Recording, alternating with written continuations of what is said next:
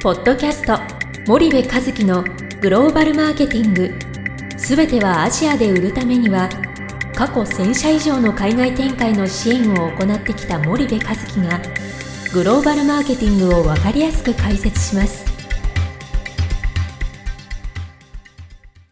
こんにちはナビゲーターの東忠夫です。こんにちは森部和樹です。じゃあ森部さんあの、はい。まあ、前回調査について、はい。あの分かりやすくご説明いただいたと思うんですけども、はいまあ、大きく分けると、うん。まあ、消費者調査と、まあ、産業系の調査にはい。分かれますと、はい。でやっぱり一般の人がイメージするのってうん。消費者調査がはい。多いですよね、はい。と。で、まあ、日系のうん。B2B の企業特にうん。産業系の調査っていうのもあまりしまあし実行してないというようなうん。印象を多分森部さん持たれてると思うんですけど、じゃあリスナーさんとしてはなんで実行しないのかとか、逆にその海外のあの欧米の先進的とか、はいはいはいあとアジアの企業っていうのは、はいそういった調査ってどうしてるの、はいっていうなんとなく疑問があると思うんですけど、そうですねその辺についてはいかがかちょっと森部さんから教えていただきたいんですけど、まあ製造業 B2C もはい B2B も、その B2C だったら消費者調査やるけど、うん B2C でも B2B でもその産業系の調査をなかなか海外でやらない。っていうのはねもともと国内の市場で戦ってるわけでしょ、はいはい。メインの市場が国内で,、うん。でそうすると国内で産業調査なんてほぼ必要ないんですよ。だって矢野経済とかねはい。なんちゃら総研がねまとめたレポートが出てて、うん。それ見たら大体業界のことは分かってうんるし、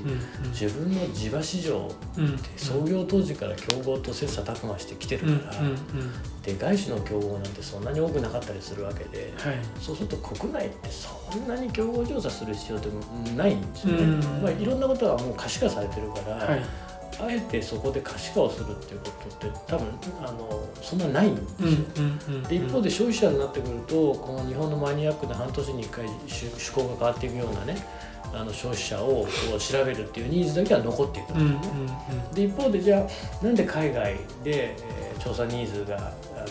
重要かっていうと、うんはい。日本のように可視化されてない市場、うんうん。で今までねかつてハードが中心でグローバル展開が進んでたもしくは生産拠点中心の海外展開はぶっちゃけ調査なんかいらなかった、うんいいものさえ作ってれば物売れたんでね。はい。わざわざ競合を調べたりとかって、まあ、必要なかったわけですよ、うん。中国企業も競合じゃなかったしね。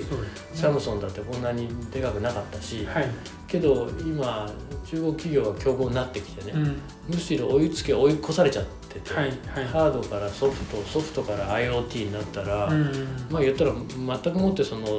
技術力とかねものづくりみたいなものが通用しにくくなったわけじゃないですか。うん。うん。でそうするとやっぱマーケットを知るっていうことをやらないと、はい。物さえ良ければうまく売れるっていう市場じゃなくなってしまったんでね。はい。そこでまあその調査インプットを高めないと高い戦略が出せないっていう問題に日本企業は今ぶち当たってて、うん。今まではねぶっちゃけ物が良かったんで戦略なんか高くなくてよかったんですよ。うん。物さえ良ければ戦略低くても売れたっていう時代ね。はいはい。なんだけど競争環境が劇的に変わっちゃって市場感覚も劇的に変わっちゃったらこれいいもの作れるのみんないいもの作れるからそうですそうすると戦略の精度が高くないと、うん。もう戦いようがないと。うん。じゃあこの戦略の精度を高めれるのは何言ったらインプットでしょ？うん。インプットって何？言ったら調査なんですよ。はい。なので調査のニーズがうん。非常に今高まってるっていうグローバルでね、はい。はい。っていうことが、まあ、日本企業が調査をしないとか、はい。なんでする必要があるのかっていう、まあうん。ことなんですよね。うん。もう一つその海外のメーカーとかはその産業調査っていうのは一般的にうん。そのまあ海外のメーカーが海外に出てく時にするものなのか、うん。まあ、日本と同様うんにあまりまあ消極的なのかっていうのはどうなんでしょうか？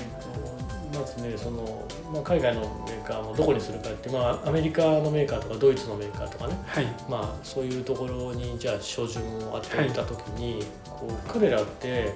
その仮説がすごい重要なんですよ、うん。何よりも仮説が重要で、うんで仮説を持つから早く動けるっていうね、はい。海外の会社って動きが早い日本はトロいっていうじゃない、うん。でそれって仮説があるかないかなんですよ、うんうん。で彼らってスピードが非常に重要だっていうことをものすごく意識してるので、うん。とにかく仮説を作るんですけど、この仮説ってインプットが少ないと仮説のレベルも低くなるんはい。はい。ですよね、はい一方でインプットが高いと仮説のレベルが高くなるので、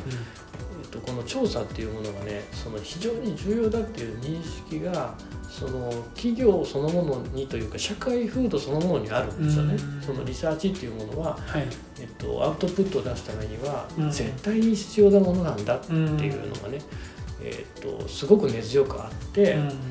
で調査がね日本企業の場合はね費用っていうね、はい、その感情科目で、えー、受け止められてるんだけど、うんうん、そういった先進的な企業は投資っていう感情科目に